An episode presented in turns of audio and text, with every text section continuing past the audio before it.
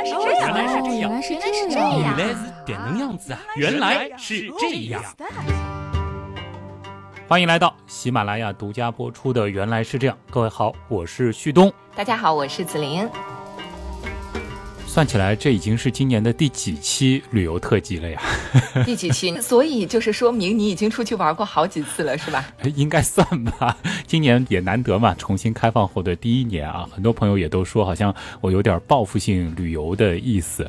那事实上也是如此。呃，于是乎呢，我借着国庆的这个难得的八天长假的机会啊，又去打卡了一个目的地。那很多朋友可能已经知道了啊，就是去到了阿联酋。嗯，这次发微博好像也发的挺勤快的。我看隔一段时间，基本上有一个九宫格的图片啊，好像很多人都已经说我在蹲游记了。是因为阿联酋是一个很多人都知道，对吧？甚至也有很多朋友可能转机的时候也会在那儿路过啊。在很多朋友的刻板印象当中呢，阿联酋其实还挺出名的，比如说迪拜的高楼大厦，对吧？然后那个土豪国的形象，然后再包括呢，它又有很多浓郁的那种中东的风情啊，沙漠。波斯湾对吧？这次去体验下来，还是有挺大的震撼的。呃，再加上当地其实因为基本上都是蓝天嘛，所以拍照呢也很出片。所以在我的社交媒体上，最开始几天吧比较兴奋，就发的图片有点多啊。嗯，后面几天没发了是吧？所以那部分的内容可以在游记里面啊再给大家来呈现。是的，是的，也要留点神秘感啊。我想先问一下哈，就是其实我们可以去的地方还挺多的，对吧？有一个八天长假可以去的这种长途飞行的地方也不少。那为什么就选择了去阿联酋呢？我记得我们在那个宁夏游记的时候，我当时就说过啊，那个时候呢，我就已经决定啊，国庆假期是要出国玩一下了。那个时候其实最开始锁定的目的地呢是欧洲，而且这个我甚至是在更早一两年就已经在做攻略、做计划了，就是我想去葡萄牙那边深度的玩一下。但是后来我发现，当我决定要去的时候，暑假的这个时间点，因为今年其实欧美的签证特别火嘛，排期都很长，那个时候办签证已经来不及办了。那这个时候呢，我就想，哎，难得的国庆长假嘛，还是要出去的。这个时候呢，我就去考虑了一些落地签啊、电子签啊，甚至是免签的目的地。说实话，最开始的时候我也想过，就是东南亚的其他一些海岛的，就像是越南啊、印尼啊，其实也有一些海岛可以选择的。嗯，但是呢，毕竟是八天长假嘛，而且从旅游特辑的角度来说，我之前三亚包括马来西亚也是分享了很多躺平的行程，对吧？嗯，这个可能新鲜感少了一点啊。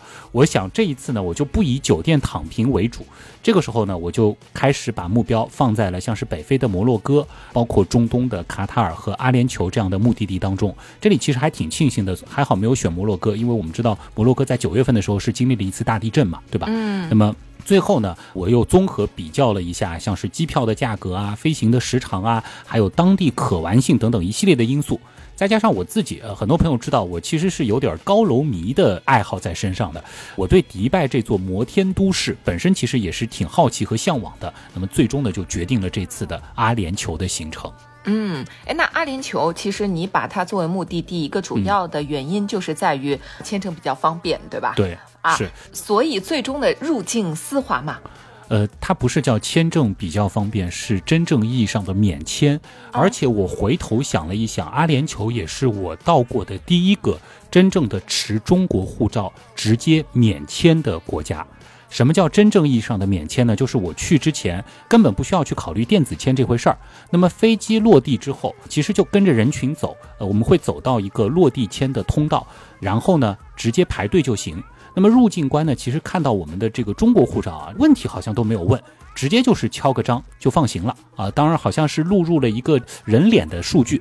相比之下，其实我也注意到，就是同时排队入境签的这个欧美人啊，包括这个南亚、东南亚的很多人都有嘛。如果是一些东南亚和南亚面孔的人，好像还会被问一些问题。我不知道是不是因为怕他们滞留在那儿打工。但中国护照，起码从我个人的体验上来说，就是非常的丝滑，没有问题，直接盖章。某种程度上来说，其实。我觉得阿联酋可能也是目前所有的对中国护照实行真正免签的目的地当中最知名、可玩性最高、基础设施最完善，也是最国际化的一个目的地了。嗯，这个的话还是非常的方便的啊。另外，其实还有一个挺有意思的就是阿联酋入境的时候，那个海关在给你护照盖章的同时，他会给你送一张当地的那个免费的电话卡，有二十四小时的有效时间，而且有一个 G 的流量。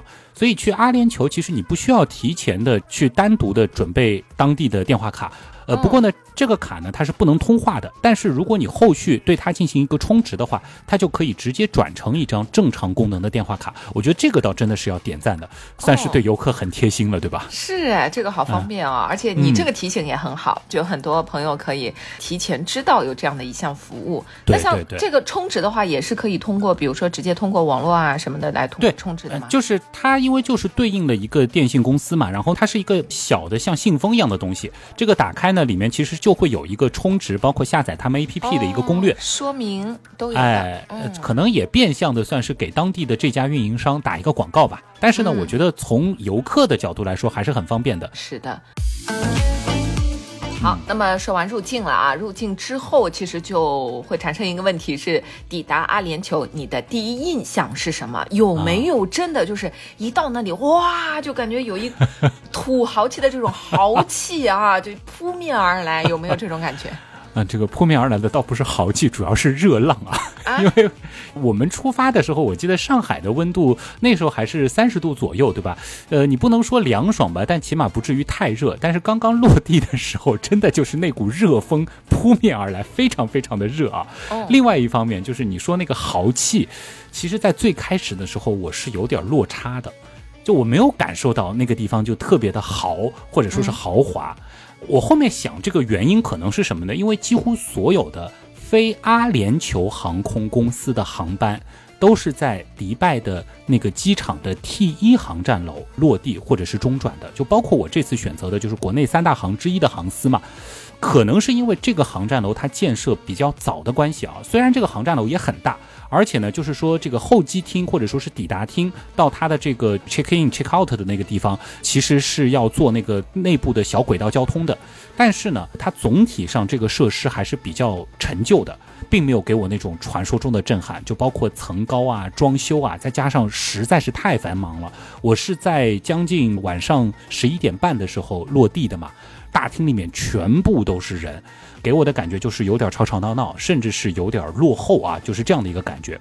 那么这里可以顺便说一下，就是迪拜机场它很出名嘛，它其实是三个航站楼。T 一呢是我说的主要是飞阿航的航班，然后 T 二呢主要是这个一些低成本的或者说是一些区域的航班，然后 T 三航站楼才是真正的就是符合大家刻板印象的那个传说中的机场，那个机场几乎就是阿航的航班。它呢也本身是全球最大的单体航站楼之一。那么我是到第二天去取我租的那个车的时候，在那边呢就简单的参观了一下，那真的是一天一地，和拥挤陈旧的 T 一形成了非常鲜明的对比。我个人的感觉啊，可能是他们希望用这样的差别化的方式，让更多的人主动的去选择就阿联酋航空本身吧。啊，这样子的话就是可以第一时间感受到豪气了，是吧？是的，是的，是的。就是如果说大家真的要去感受那个机场啊，那就考虑一下票价更高的那个阿航的航班了啊！但是你刚才说你是有一天晚上的十一点多到达的，对吧？那你说你第二天去取车，所以这个中间是干嘛了呢？中间就是去酒店过渡啊，因为租车嘛，我算了一下租车的使用时间，我其实是第二天去取车，租整整七天的车，然后再去还车，性价比是最高的。否则的话，我相当于那一天晚上取一个车，付掉一天的成本，只是往返酒店。而且我第一天晚上就是在机场附近订了一个比较便宜的经济型酒店来过渡嘛，所以我觉得就是没有必要当天到了直接就去取车啊。这个酒店本身其实也是比较老的、比较小的，也没有感受到太多的这个豪气。而且呢，因为到的第一天晚上，我其实不太敢打车。我之前在网上做攻略的时候呢，就是有一点点被他们的这个出租车的计价。震撼过，所以呢，我第一天人生地不熟嘛，我就想干脆还是公交出行吧。然后呢，我们就是买的那个地铁票去的酒店。但是这个时候，我就开始感受到他们的打个引号的豪气了。他们的地铁票是这样的，就是我坐了两站地铁，总共就是五分钟左右的车程，一个人的地铁票价就是要六迪拉姆，这是当地货币，算下来人民币差不多就是十二块钱。这个基本上已经是欧洲的标准了，对吧？然后呢，整体玩下来，其实也有这种感觉，就是当地的物价水平总体上是类似于西欧的，不过呢又略有不同。这个呢，我们稍后具体会说啊。那还有一个最开始的印象就是前面跟你说到的热，有多热呢？因为我本来以为，你想迪拜嘛，它本质上是一个沙漠地带的城市，对吧？我想象当中，它应该是类似于就是我们之前去的夏天的宁夏的那种感觉，对吧？就是白天很热，但是是干热，就不会是身上黏黏的那种。到了晚上呢，又很凉快。其实你只要做好防晒，你不在烈日下暴晒，就感受还可以，对吧？嗯。但事实上，迪拜它并不是这样的。起码说啊，九月、十月的迪拜不是这样的。那天晚上十二点，我出地铁站的时候，我在室外拖着行李走路，真的就是闷热难耐。这种感觉呢，更加类似于就是上海有的时候也会有那种三十八九度的高温天，对吧？嗯，夜晚的那种湿热，只是说那边的湿度可能比上海稍稍低一点点而已，但绝对不是那种干热。就本来我这次旅行其实还带了不少长袖，就心里想着可能晚上出门的时候昼夜温差大嘛，可能需要。结果发现长袖唯一的作用就是在白天防晒。而且 你还防不了太久，因为身体是湿的嘛。你穿了长袖其实也很难受啊。就子琳，你知道我本身其实是一个很喜欢晴天、喜欢阳光的人嘛。是。但是我这一次是真正体会到了什么叫毒辣辣的太阳，就是受不了了，都是吧？对，真的就是在室外一刻也不想多待，就是。看到阴凉就要躲，哪怕是等红绿灯的时候，一根电线杆我都想要躲在它后面的这个阴影处啊。嗯，终于感受到我们这种晒不了太阳人的感受了啊。是的，是的，是的。所以你看他们的服装其实还蛮适合防晒的哦。哎，对，但是就是男士他们的那个白色服装，我觉得蛮防晒的，但女士的那个浑身的那个黑更吸热。我觉得真的是可能就是。这样子就没有办法出门了吧，是吧？嗯。呃，另外呢，就是其实我在的这些天啊，基本上白天的温度都是三十七到三十九。我还特意留意了一下，就是车里面显示的那个阳光下的室外温度嘛，嗯，很多时候都是四十五、四十七这样。即使到了晚上，基本上都是要三十度上下的。哦，那真的是很热哎。对。就是是类似于上海最热最热的那几天，每年夏天，对吧？所以还是挺痛苦的。哎，那。就是这个感觉，的确不像你说的，就是沙漠的天气哈。是因为你去的季节不对吗？其实我去的季节说起来已经算是它的开始凉的季节了，已经进入旅游旺季了。但是呢，我后面分析下来啊，可能是因为迪拜是沿海城市嘛，整个城市就是贴着海岸这样子发展的，沿海。所以呢，湿度比较高，再加上海水它本身其实是有保温作用的嘛，就不像这个沙漠里边，所以呢，它的昼夜温差并不是特别的大。那相比之下呢，因为我有一个晚上是到沙漠里的酒店去过夜的嘛，那个晚上呢就很沙漠了，很舒服，而且是能够非常明显的感受到太阳一落山，然后就开始降温了。那后来呢？其实我和当地人就会去聊一些天嘛，就吐槽当地那么热嘛。他们说你来的时候已经是降过一轮温的情况了。如果你是七八月份的时候到阿联酋，那白天五十多度，晚上四十多度，这样的温度也一点都不稀奇。基本上是 就没有人会去室外啊。所以他们就大部分的时候你在马路上是看不到人的，就是在室内全部都是人，就会吹空调嘛哈。还有一点其实很有意思，就是从十月份开始啊，就因为就是进入到相对打个引号的凉爽的季节了，就随着气温下降呢，当地也会进入到所谓的旅游旺季，这一点会非常直观的反映在他们的酒店价格上，就是一模一样的酒店，因为我在查嘛，因为我们这一次其实二十九、三十号就已经到当地了，对吧？二十九、三十号的价格和十月一号、二号的价格基本上是能够上涨百分之五十到百分之一百。哦，这么而且这种涨价似乎和中国的节假日是没有关系的，因为我顺便去查了十一月、十二月，包括十月下旬的价格，基本上都是这样，就有点断崖式上涨的意思。嗯，就是因为他们进入到凉季了，游客开始多了，酒店呢就直接在十月份开始涨价。那么涨价之后的酒店价格，其实。在同样设施以及服务水准的情况下，那我们就比较一下同期的上海酒店的价格。就我们除开黄金周这种特殊时间啊，基本上是要在百分之一百五十到百分之两百这样的水平的。哎呦，这价格还是挺高的啊！所以挺辣手的啊！你要去阿联酋旅游，要么就是忍受极端高温，对吧？要么你就是承受相对高昂的住宿成本。对。这 啊，怕热的朋友，我觉得像你说最热的那个时候，还真的是受不了的。对对对，所以就是去阿联酋旅游，就是总归要忍受一个成本，对吧？要么热，要么贵啊。是的，哎，既然说到这个了，就干脆讲一讲其他的物价情况。我觉得这个也是大家很关心的，就是吃喝玩乐行这些都分别来说一说，好吧？哎，我觉得这个其实本身也是一个很好的线索啊。毕竟这个阿联酋给大家的感觉本身第一印象就是钱，对吧？对。那我就先说住这一块啊，前面说了淡旺季的浮动很大，不过呢，因为它的个旺季的价格其实基本上就对标了欧美发达国家酒店的这个价格了嘛，相比之下呢，还会有一定的竞争力。怎么说呢？就是同样的价格情况下，我们相较于西欧啊。房间的面积、酒店的设施和服务水平呢，还是会明显高一截的，就是会让你有一种物有所值的感觉。因为我印象特别深，那个时候在巴黎住一个连锁酒店，房间非常小，就是浴室是只能站着洗的那种，好像是花了人民币差不多一千三。那个时候就觉得自己当了冤大头，就真的是贵。但是相比之下，在迪拜你同样的价格，即使是旺季，还是一个正常的房间。就大家 能理解我的意思吧？但是另外一点，这个我要强调，就是迪拜包括阿布扎比的酒店，他们是属于价格没有上限的那种。比如说，我当时考虑过要不要去体验一晚著名的帆船酒店啊，或者说是阿布扎比那个著名的八星级的皇宫酒店，对吧？嗯。帆船酒店呢，因为它比较特别，它最基本的房型就是快两百平米的复式套房，所以在十月份的入门价格差不多是一点四万一晚。哦，这个还是在 有的酒店最贵的房间的价格了，是吧？对，是它还是在国内的旅行平台打过折的情况下啊，大家自己感受一下。那么我前面说到的阿布扎比那个非常著名的就很漂亮的那个皇宫酒店呢，它的旺季入门价格也是七千到八千的样子。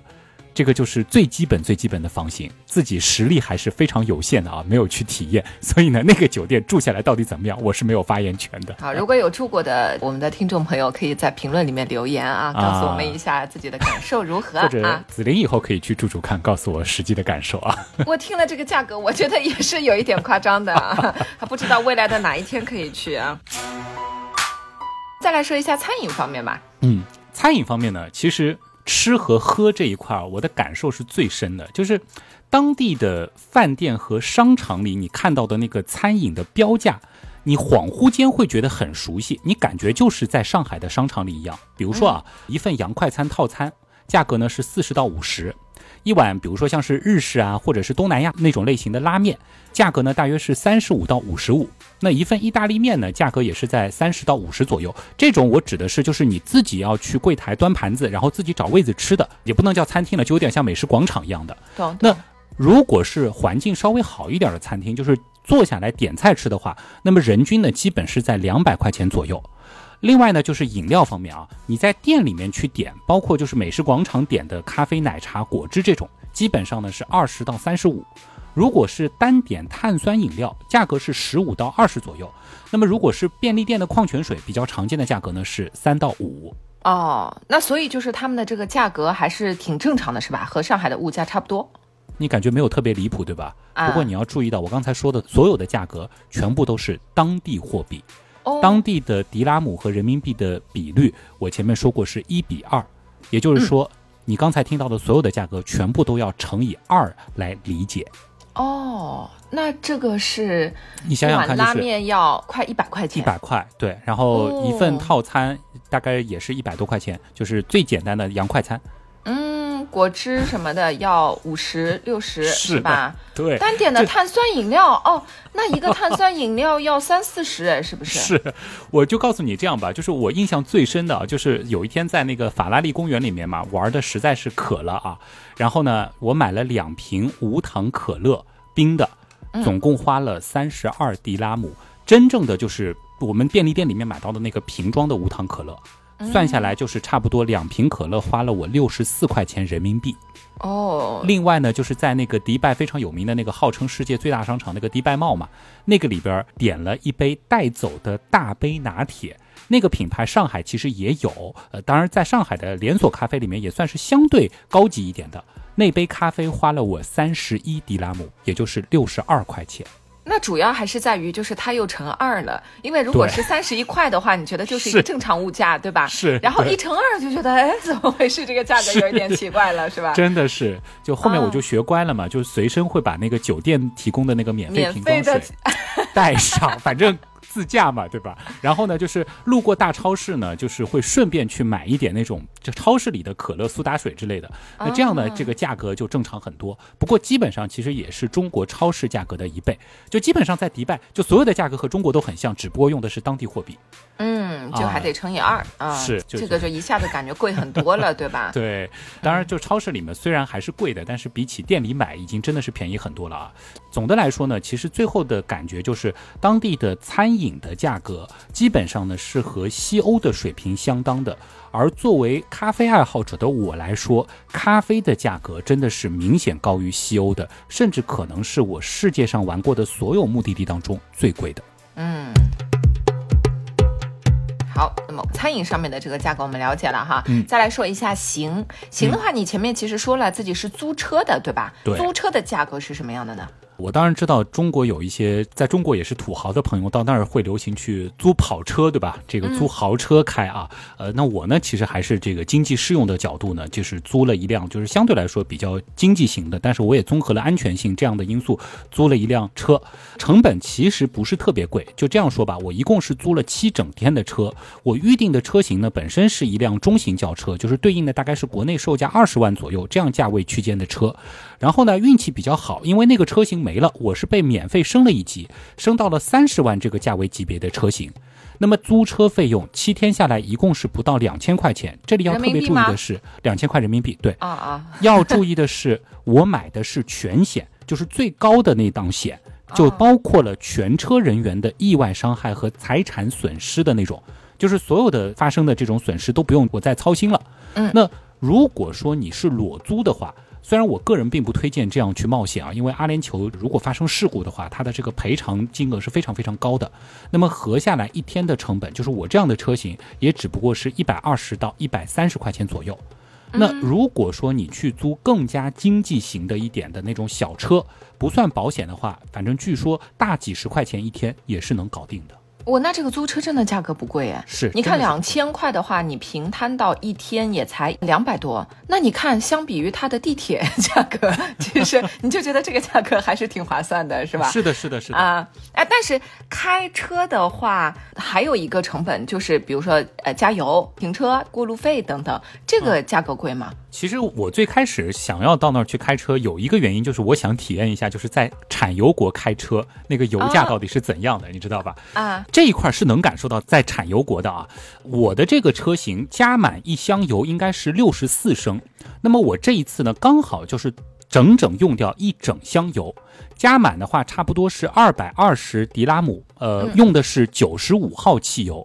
这里呢还有一个小贴士啊，因为我是从迪拜到。阿布扎比，然后再从阿布扎比开回迪拜嘛。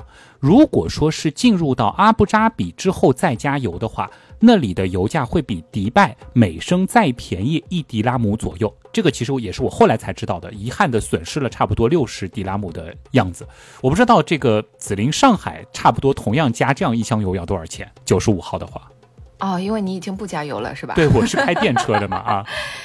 哦，九十五号油，那我估计要六百左右了吧？是的，是的，就是我的感觉也没有我想象中的那么的便宜，就是基本上像不要钱一样。但是呢，就是对比国内的油价来说，尤其是以阿布扎比加油的价格，那基本上就是接近六折这样的一个水平，对吧？对，阿布扎比那个要接近半价了，基本上啊，还是便宜不少的，对吧？对对。那这样看来，油的成本是不高的。是的，所以就是有一句话嘛，说阿联酋叫什么，就是油就像水一样便宜。一方面呢，是它的水其实很贵。另外一方面呢，油确实也便宜，对吧？所以呢，算下来油和水的价格是差不多的。啊，一边抬高一边下降，就正好是差不多了，是吧？对对，这句话原来是这样理解的呀。对的。好，那么除了油费之外，还有过路费，这个贵吗？过路费，其实我有点不太确定，就是我是租的车嘛，到底收不收？因为呢，他们高速是收费的，但是它没有我们中国这样的收费站，而是车辆呢会开过一个类似于天桥的一个那种大门之后，它会自动的去计费。原理上呢，应该类似于 ETC，直接的去读取车辆里面绑定的某个设备，但是你全程是没有感知的。就真正的无感也不用减速。那我查到有一个说法呢，说比如说像是阿布扎比私家车呢，在周四到周六上午的七点到九点，下午的五点到七点，还有像是星期五啊公众假期走高速呢是免费的。所以呢，就是至于我最后到底被扣了多少高速费，可能要等到两周之后，就是我租车的那个押金全部退还以后，我才知道。那我查到过一个信息，就是好像是你每经过一次这样的收费路段，就经过这样一个大门，会扣四迪拉姆，也就是差不多八块钱人民币。那我自己走高速的体验呢，大约是十到十五分钟会遇到这样一个收费天桥。那算下来，可能和国内的高速成本是差不太多的。嗯，那就看你会不会在免费的这个时间段里面路过了，对吧？是的，是的，是的。哦，好的。你之后如果知道这个价格了，也可以评论区告诉大家一下。是的，对对对。嗯，哎，那另外还有就是停车呢，因为其实一说到停车，我就会想到很多人想到的那个画面，就是很多很多的豪车停在那里，对吧？我总觉得应该他们的停车是很贵的吧，因为有那么多的豪车出入。嗯，其实停车真的是我最最意想不到的一点啊，就是首先第一点，我订的酒店。基本上都是免费停车的，就是我订的酒店的那个价位，主要是集中在人民币一千到两千之间的啊，就是属于就是豪华，但不是那种特别奢华的这个级别。而且几乎所有的酒店它都是免费代客泊车。是真正的免费，就是小费完全按照自愿给。那我基本上呢是在就是取车的时候会给那个帮我开车的小哥给他五到十迪拉姆这样子的一个价格，因为实在是大热天看着他烈日下面跑出去跑很远，然后再把车开回来还是挺辛苦的。这个是纯粹自愿。那么迪拜和阿布扎比大部分的大型商场都是完全免费停车，或者说是会有一个前两小时免费这样子的一个标准。另外，我最没想到的就是所有的旅游景区，我遇到的基本上也都是免费停车，包括像是我发过微博的那个亚斯岛的海洋世界、法拉利公园、海上卢浮宫、国家清真寺，甚至迪拜塔等等，这个我出乎意料。嗯，哎呦，都是免费停车，我觉得这个好像还的确是让人没有想到的。对，那。所以这个国家它怎么没有停车费这个事儿吗？其实也是有的，就是我唯一付过的一次停车费呢，是在迪拜的未来博物馆，是因为那个博物馆的室内停车场非常非常的有限，大概可能总共也就是一百辆车不到的一个空间。那我记得没错的话呢，前三小时的收费标准是每个小时十迪拉姆，也就是二十块人民币，之后呢就跳的会很厉害，每小时要收三十迪拉姆。那我们当时呢是刚好卡在三小时之内，所以呢总共付了三十迪拉姆，这其实也是整个我阿联酋玩下来唯一付的一次停车费，六十块钱人民币。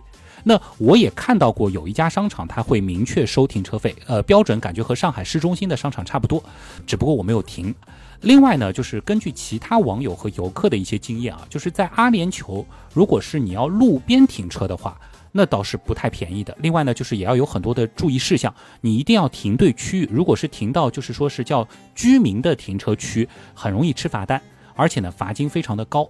那么比较常见的付款方式呢，是自己要去找那个停车桩来付，呃，或者说呢是要找一块显示你要发短信去付停车费的牌子，会按照一个特殊的规则，就是你的车牌号加你的停车的时间以及一段特殊的代码，然后呢去从这个你的手机话费当中去扣费。总之呢这一块要特别注意，就停车之前一定要仔细去确认的。哦，这个还真的是有点麻烦的，我觉得这个是要搞得比较清楚，对吧？不然的话可能会造成自己比较大的损失。那么也就是说，大部分的地方其实停车还是比较的划算的，因为它是免费的啊。除了刚才说到的有一个这个价格其实还是有点贵的啊，停车。所以就是总体来看，对吧？从租车呀、从油价呀等等的加在一起来看，自驾出行还是挺划算的。啊，不贵，我觉得可以这样说，因为从游客的角度，其实你会停车的地方，无非就是商场、景点和酒店嘛，对吧？大部分时候你是遇不到停车费的。如果你对自己的驾驶能力还算有点自信的话呢，我是比较推荐在阿联酋开车旅行的，因为综合下来，应该是会比打车甚至公共交通出行还要便宜不少。尤其是对比打车啊，就打车的费用，我就举这样一个例子：我们最后一天呢，其实车是已经提前还掉了，然后呢，我们从酒店到机场一共十分钟不到的车程，整个里程应该是在三公里以内的。我打的是标准的出租车，就是扬招的这种出租车，它的计价最后是二十四迪拉姆，也就是差不多四十八块钱人民币一个起步费。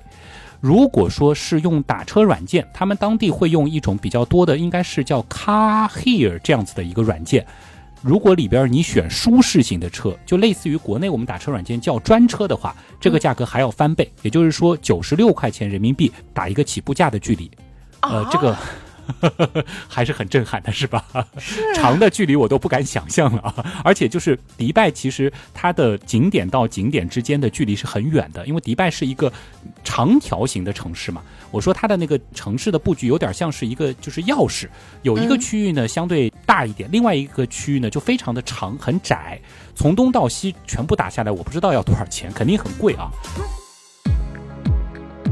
那么至于公共出行，公交车呢？说实话我没有体验，但是地铁呢坐过几次。前面其实也说过，就是一站就要六块钱当地货币，对吧？那么我后面了解了一下，他们的计费规则是这样的，它是会按照你坐的这一趟地铁一共跨了几个区，也就是 Zoom 来计费。在一个区之内，不管你是几站都是六。但是有一次我一共只坐了两站地铁，但是刚巧是跨了一个区，这个价格呢就变成十二。迪拉姆，那么两个人的话，其实算下来就已经和打车的区别不大了。对呀，像我们家四个人，对吧？对，四个人出行两站地铁要一百块人民币嘞，接近。对，是的，这也太夸张了哦。对，当然，如果你是纯粹这个地铁旅行的话呢，好像也是有单日票可以选的。我记得是二十二迪拉姆一天，呃，还是二十四，反正算下来差不多是不到五十块钱。但是如果你都是公交旅行的话，你要做好一个心理准备，就是地铁站到目的地之间，很多时候是要走室外的那个酷暑，你要自己去感受一下。嗯，是的，就是所以还是要看自己的开车的一个技术吧，对不对？对对对。那在那边有，比如说在交通规则上什么的，有什么坑吗？开车？你说的很对，就其实要开车的话呢，也是有很多的问题的啊。就首先呢，他们当地对于违规驾驶的罚款非常非常的高，闯红灯啊、不按线变道啊、超速啊、违章停车这种都会被罚得很惨。呃，如果换算成人民币的话，基本上是八百到一千起步。很多的罚款都是三千到六千，甚至上万的。我印象最深的就是在迪拜，我有一块路边的警示牌，上面用英文写的就是：如果你因为闯红灯而出现交通事故的话，会罚款三万迪拉姆，嗯，也就是六万块钱，嗯。而且呢，据说啊，你只要是严重违章，还会被扣车三十天，取车的时候呢，还要交一笔几万迪拉姆的停车费，否则的话，这个车辆会被拍卖。哦，所以这个真的是罚款罚的很厉害。那是不是说像这样的严格的规章制度之下，大家会开车就就是比较的老实，遵守交通规则呢？这一点我其实还是挺同意的。就是我个人的感受，在迪拜包括阿布扎比开车呢，是看不到太多的那种明显的违章的行为的。不过呢，我还是要提醒，就是新手在那边开车啊，的确是比较容易踩雷的。首先一点，这个是我印象最深的，就是阿联酋的路真的是宽到离谱啊！嗯，就是他们的高速公路经常是双向十车道这样的配置，也就是说一个方向就有五条通行车道。嗯，而且这个还没有算它左右两边各一条的应急车道。像中国的高速公路应急车道通常是一条嘛，对吧？对，它是两条应急车道。哦，然后呢，还有一个更离谱的是什么呢？就是我们高架，比如说像高架或者高速的那个立交，对吧？不是会有那种联络车道、匝道嘛，对吧？嗯，这种车道我们中国通常是两车道，对吧？在迪拜和阿布扎比，经常看到三车道甚至四车道的这样的匝道。最最离谱的是高速和快速路边上的辅道，就通常这样的辅道一车道、两车道的，在国内比较常见，对吧？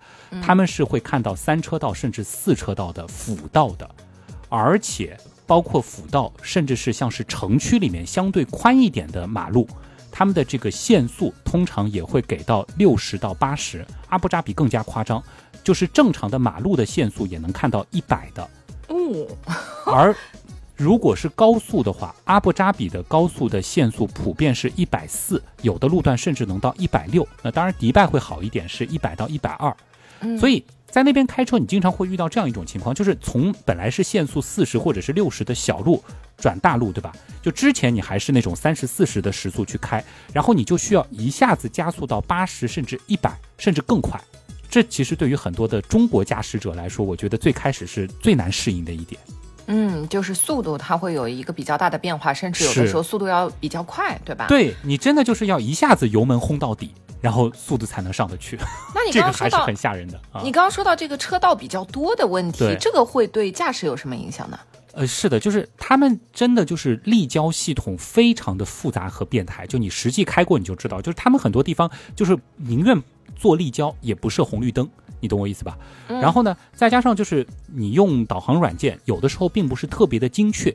再加上毕竟是外国人，就是我们看他的那个指路牌是比较累的。首先，阿拉伯语我是完全看不懂，就算是英语的话，因为它很多的那个地名写的都是当地语言的音译嘛。所以你看起来其实不太容易反应过来。那么最开始的时候呢，就经常的会出现错过出口的情况，因为你很难意识到啊这个地方就是出口了。那么一旦你意识到错过出口了，而且它有的时候可能一下子就是好几个岔，你中间选一岔，那你为了不被罚款，你只能老老实实的去绕路。那么一绕可能就是十几分钟的时间要多花了。这一点呢，你要做好心理准备的。那后来呢？我其实就学乖了嘛，就是知道我快要转向了，那我就提前变道到右侧车道，就和货车一起，因为它货车的最高限速只有八十，那我就在那边老老实实八十时速这样开，反而呢不容易错过出口。另外呢，就是有一点很迷药，我也是开到后面我才逐渐理解的，就迪拜和阿布扎比的限速规则是不一样的，迪拜的限速似乎是可以上下各浮动二十公里的。也就是说，我经常会在明明限速四十的匝道，看到别的车开到五十甚至六十。关键是我老老实实开四十，我还会被闪灯鸣笛，或者是有的车故意会跟得我很近嘛，就是让我让开。嗯，那我开始呢是想，就是是不是当地的那些土豪实在太有钱了，他们根本不在意罚款，就几千几万的，随便罚是怎么开嗯？对。那后来呢，也是跟这个当地人交流了一下，我才意识到，就是好像就是有的限速四十的地方，呃，你只要不超过六十也是合规的。但是呢，也有一个说法，就是在阿布扎比地区，你是需要严格的按照限速的上限来执行的。这个呢，是因为就是阿联酋它是联合酋长国嘛，就是不同的酋长国，它其实交通法规是不太一样的。那当然，以我个人的观点，就是你老老实实按按照限速来开车，你不要被别人去影响，总是不会被罚款的，对吧？是啊，就是还是稳妥一点好，不然的话，那一下子得罚多少钱啊？是的，真的是啊，整个旅游成本可能都覆盖不了。对，嗯。那么其他的交通规则呢？你觉得有没有差别比较大的，就容易说踩坑的？总体来说，就是和国内的规则其实并不是区别特别的大，而且标志其实也很相似啊。呃，有一个要稍微说一下，就是那个右转的规则会有点不一样，就是当地大部分的路口其实都会有专门的右转车道，就是。什么叫专门的右转车道呢？就是这个车道两边都会有马路牙子，就相当于在路中间会有一个行人等待的岛，你应该能理解吧？嗯，就行人要过马路，上海有些大路口也会有，就是你可能要分好几次去过，他会提前写右转车辆往这个车道走，对吧？对对对，就是会提前岔出去。是的，就是如果是这种车道的话呢，你要右转，只要确认没有行人，你是可以直接转的，当然你要限速，但是。如果你遇到的是就是国内常见的那种没有这样车道的标准十字路口，你是必须要等到绿灯的时候才能右转的，否则是算你闯红灯的。就是如果这个你事先是不知道的，是非常容易踩雷的。哎，那你是怎么知道的呢？我也是后面第三天的时候我才意识到有这个规则。有一天我就想理解迪拜的那个规则到底有什么特殊之处嘛，我就专门找了一个攻略，然后我就想了一想，还好前面两天好像没有遇到这样的转弯的情况。哦，因为在上海的话，右转的话，不管红灯绿灯你都是可以转的，除非你看到了专门的就叫右转进行的那种红灯，你对对对得停，对吧？其实正常情况下，只要确认这个没有没有行人，对，只要礼让车辆，你都是可以右转的，对吧？嗯，这个区别还是很大的啊。还有一个小的，我也补充一下吧，就是他们的那个减速带是物理减速。就是上海有很多地方就是一个那种像塑胶一样的一个就是小小的那种减速带，对吧？你有的时候你车速只要稍微踩一点，你可能就能过。但它有很多时候的那个减速会隆起，就非常大的一个隆起。人行道上也会有一个巨大的隆起。就如果说你不减速，或者说只是减一点点速开过去，那个车肯定会被震得非常厉害。对，所以就是它很多时候就明明是一个八十公里时速的路，它中间可能会遇到一个就是行人的这个过马路，它没有红绿灯的这样的一个地方。嗯，你如果不主动减到可能二。二十到三十，你真的车子是会直接就飞起来，或者是开坏掉的。哦，我觉得也有好处，就起码能够让你主动的去礼让，或者说是注意安全驾驶，对吧？嗯，对，这个还是有必要的，就是提前提醒你，你需要减速了嘛，对吧？是的，是的。嗯。好，那么这个行的部分其实差不多了啊。那么接下来就说玩了，玩的价格怎么样？好像你在社交媒体上有一点点透露过，是不是？对。就是从景点门票的角度来说啊，我的第一感觉真的就是贵，太贵了，而且我觉得到现在为止，可能是我玩过的所有的目的地当中最贵的，就起码比西欧还要贵。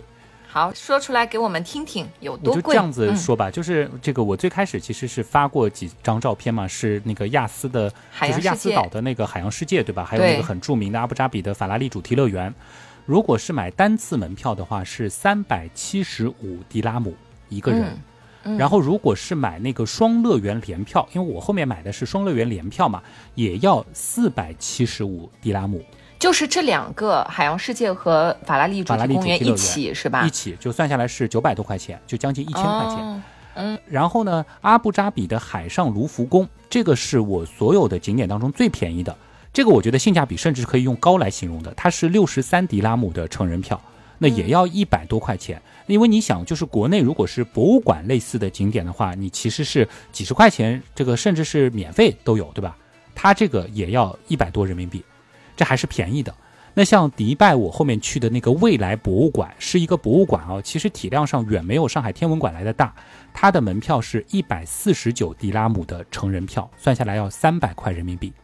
嗯，因为其实，在旭东在社交媒体上发说这个票价很贵的时候，你记不记得我给你留言了？啊，对对对，你说因为我不去迪士尼这种，对吧？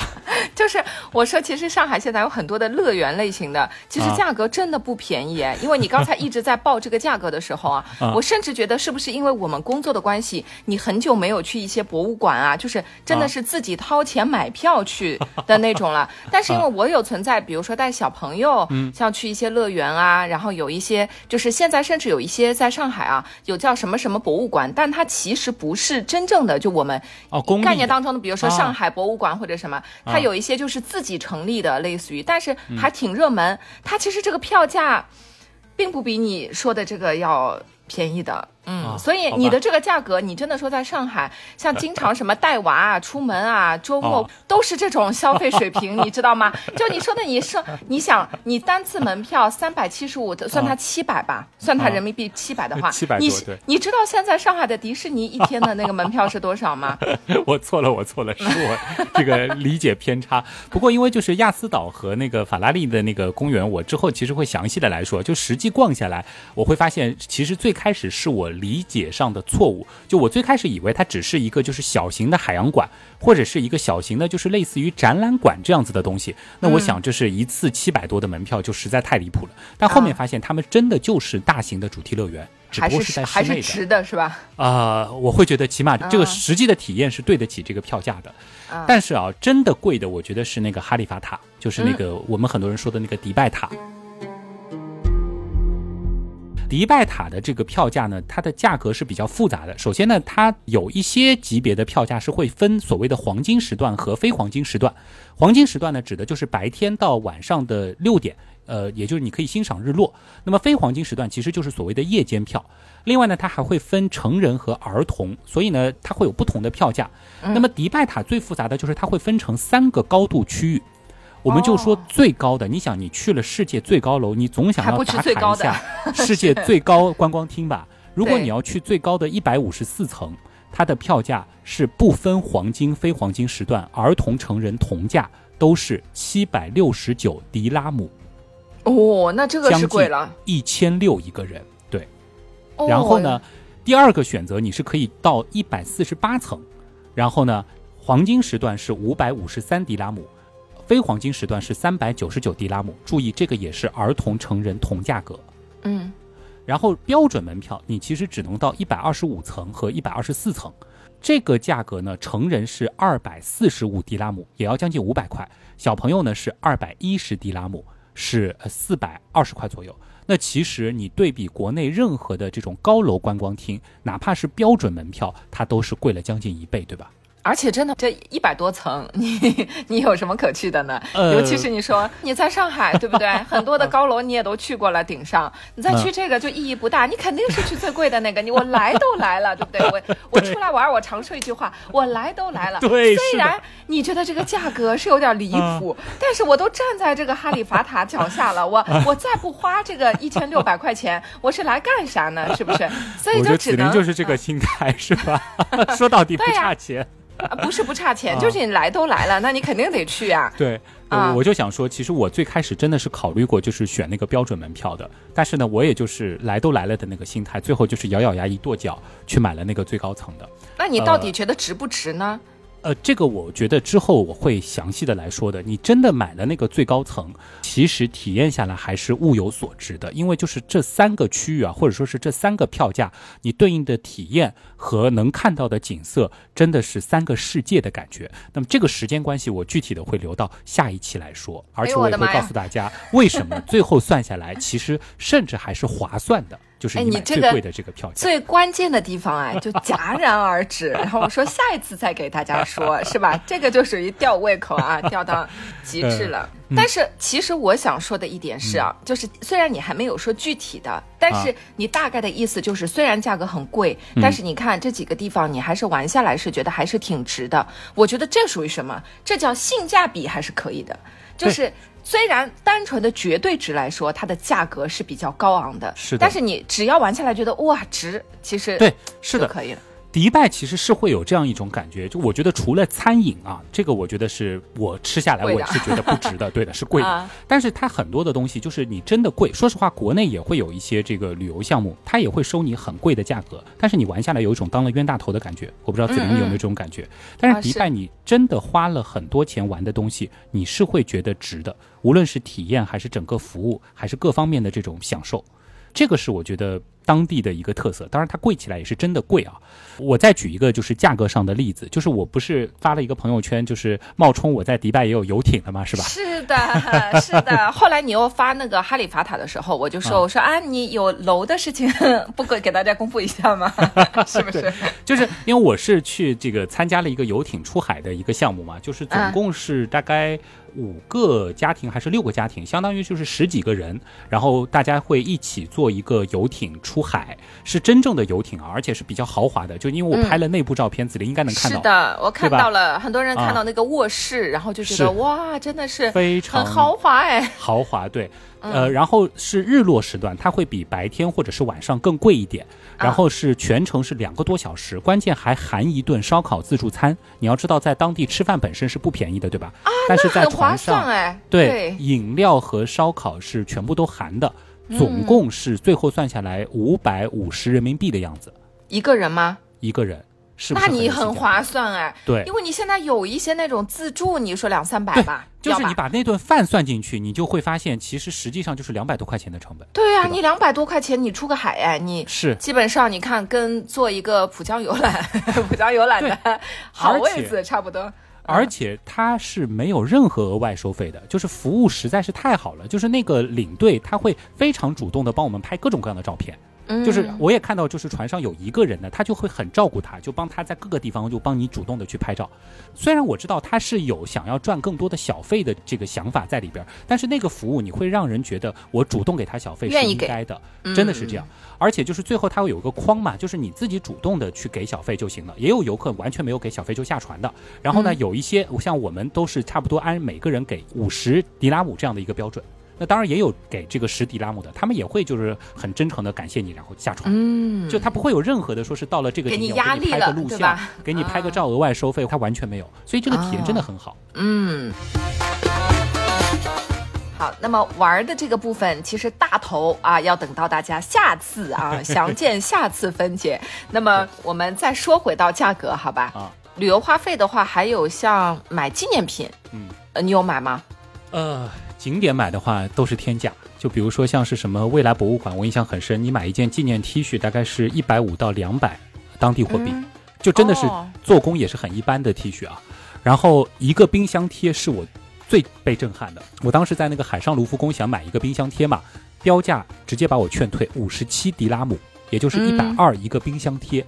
我觉得 这个我绝对不会去买。更离谱的是一张明信片，不含邮费，你要自己找地方去寄的啊！就他自己不是说直接可以寄的，一张三十块人民币算下来。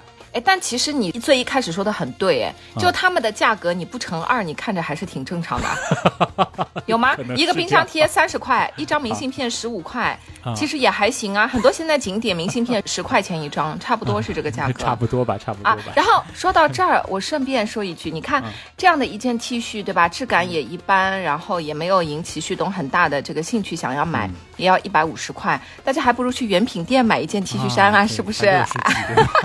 谢谢谢谢谢。对，我们因为真的是这个基本上没有在赚钱了。嗯，说回来说回来啊，如果是你去到那种就是游客比较多的商场，也会有那种纪念品店嘛，对吧？嗯，然后你会看到那个冰箱贴的价格呢，差不多是十五到三十五当地货币。那么最后呢，其实我是在那个当地人或者说是当地务工人员去的大超市，也看到了价格稍微正常一点的冰箱贴，但是呢样子呢就选择不太多啊，不太好看。算下来呢是七到十五当地货币一个。呃，其他的纪念品呢，就是很多游客其实会买的那个什么骆驼奶香皂这种，差不多是二十到三十块钱一块。哦。啊，这个我给女神也准备了一块啊，希望哦，谢谢。我刚刚还想问呢，我刚还想问，哎呦，有这么多东西可以买呢，有没有给我们买呀？有有有。然后那个呃，巧克力的话呢，就是一小板。就是骆驼奶的巧克力，是我记得三十迪拉姆，也就是六十块钱人民币。呃，当地人这个比较吃的比较多的那个椰枣嘛，很多去中东旅游大家都会见到的那个一小盒差不多是六十呃人民币，当地货币是三十。不过椰枣我推荐去超市买，这个价格会比游客集中的地方再便宜百分之五十左右。这个呢，其实也是我最后才发现的，现在想来非常后悔。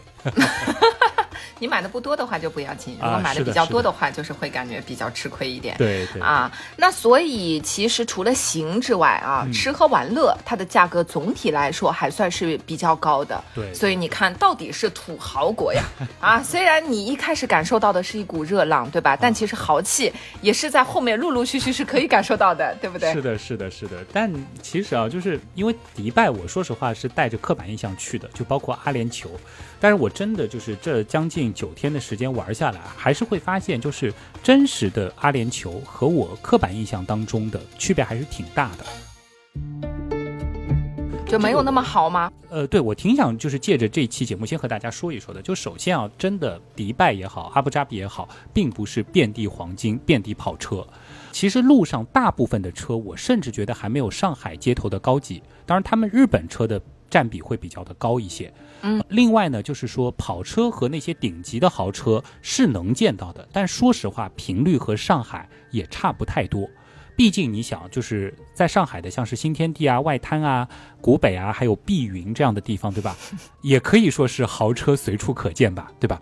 呃，但是呢，你想，我是一个游客嘛，在迪拜玩的地方、逛的地方，基本上也都是比较发达的区域，能够见到一定的跑车和豪车，也相对来说是比较正常的。子林，你说是吗？那所以有没有可能是上海现在也很豪呢？也可能上海在很多外国人心目当中也是这样的一个刻板印象。对呀，就是你前面说的，说他们的石油价格像水一样，有可能是拉高了水的价格嘛？就是可能是他们并没有我们以为的这么的好，然后我们呢又正好是啊这个本身其实也豪气程度在在在上升。对，然后因为。我其实之前很早以前有朋友去迪拜回来，就是跟我说过，他说其实很多的那些豪车，有一些就是那些印象的确是他们刻意制造出来的，就是哎，就是有一些酒店啊什么的，他会刻意就是让让那些豪车就是停到他们的酒店门口，就是在。对吧？然后再拍一些照片，就让大家感觉这个地方是这个样子。其实像你说的，你真的如果在新天地啊、外滩啊，你让这些车都停在一个比较显眼的位置，那我觉得你能看到的豪车也是很很不少的。是的，是的，子菱，我觉得你这一点说的特别对，就是说迪拜或者说阿联酋吧，他们甚至是知道世界上其他的地方的人对他们就是这样的刻板印象，他们也会去营销这一点。就包括他们很多的纪念品会，比如说出一个什么金砖啊，或者是一堆现金啊，或者就搞的那种 就是珠光宝气的那种，就是他们也可能把这个东西当做自己的一个调侃，甚至是自己旅游的一个招牌。但事实上，真实的迪拜也好，阿联酋也好，并不是这样的。嗯。这个是第一点，第二点呢，就是我去之前，其实我是把它当做一个比较传统的保守的国家来理解的。我想象当中，可能除了外国人，当地人可能都是白褂子、黑袍子这样的非常保守的宗教国家的形象，对吧？但其实正相反，就是阿联酋可能是我去过的最最国际化的、多元化的目的地之一。我也查了一下数据啊，就是根据二零二三年的最新的数据，首先就是整个阿联酋的全部的外籍人士是占到了他们全国总人口的将近百分之九十，百分之八十八点五二，这个比例非常高，大约有九百万的外国人在那里生活。然后在阿联酋工作的所有的外国人当中呢，印度人大约是占了三成，巴基斯坦和孟加拉国占了两成，也就是说将近五成的人，你看上去就是南亚的长相。另外呢，菲律宾、伊朗、埃及大约各有百分之五，尼泊尔和斯里兰卡有百分之三，当然也有百分之二的中国人，以及剩下百分之十八的来自两百多个不同的国家和地区的人在那边生活和工作。所以在阿联酋，英语几乎就是通行的语言，就几乎所所有人都能说非常流利的英语，而且他们彼此之间的交流语言基本上也都是英语。另外呢，就是在他们的地铁车厢啊、商场当中，你会看到各色各样的肤色啊、民族啊、不同的宗教信仰的人。这一点呢，其实有一点像我之前去吉隆坡的感觉，只不过呢，阿联酋的华人占比比较的低，相对来说呢，就是他们南亚人的比例真的是非常高。呃，所以有这样一个说法，就是迪拜其实是世界上现代化程度最高的印度人为主的城市，这一点倒是挺贴切的。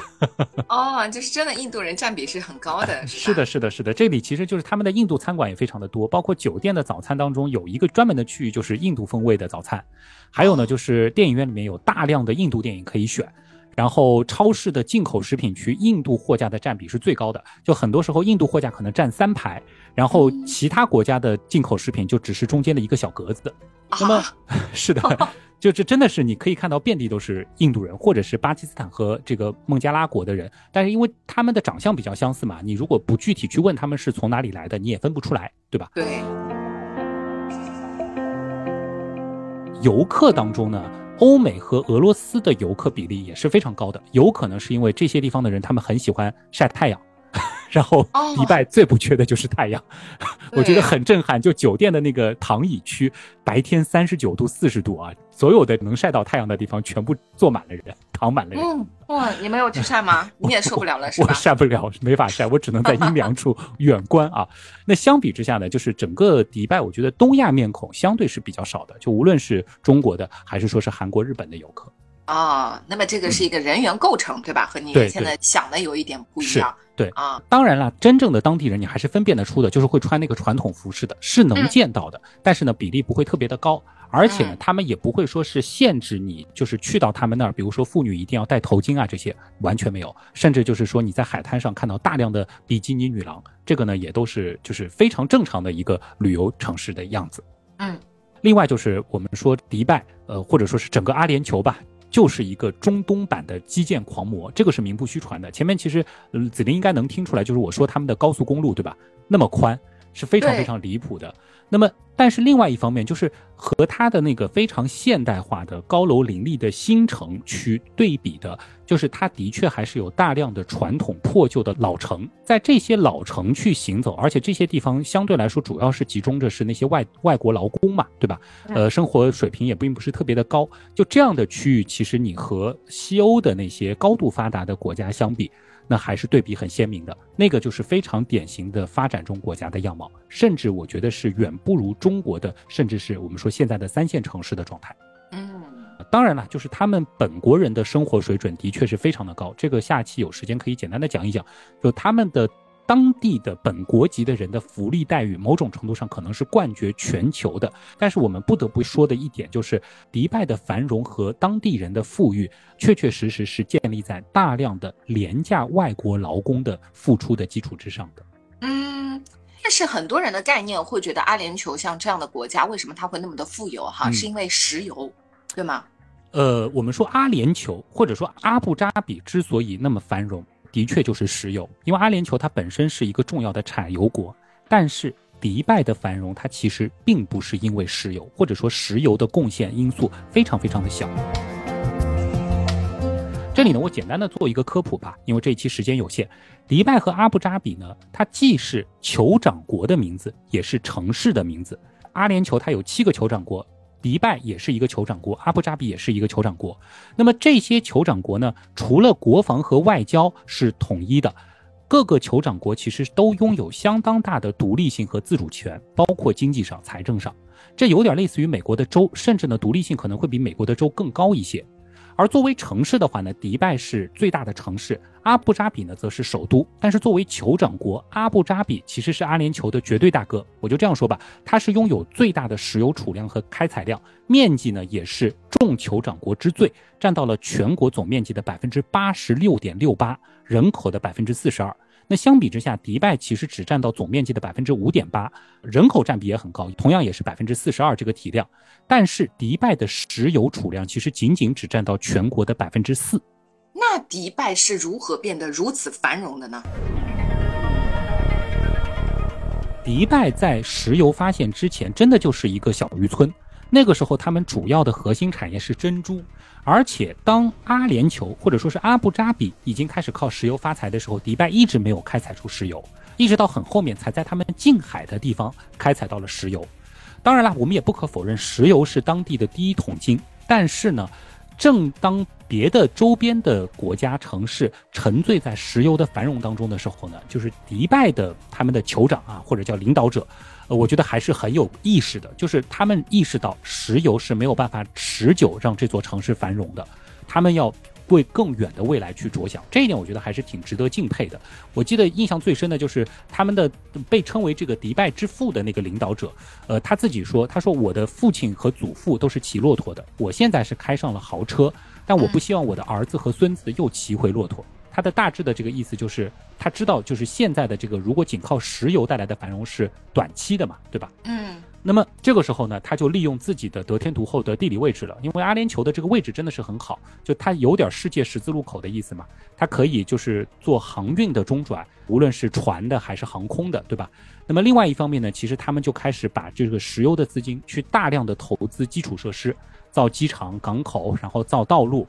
另外呢，就是他为了吸引全球的投资嘛，其实就把迪拜，然后呢，他们就把迪拜定位成了一个中东地区的金融中心，然后就包括在这个经营啊、这个政策方面，其实是有很多的这个有利的环境。那么这些投入呢，其实又带来了他们整个旅游业的大发展，他们就开始去打造各种各样的地标，然后呢，有世界各地的人到那儿去工作。最后呢，迪拜呢，其实是通过它的这种对多元文化的包容，在中东地区相对稳定的政治环境，得天独厚的地理位置。相对宽松的经济政策，最后让它成为了一个非常繁荣的地方。嗯，原来是这样，就是这样。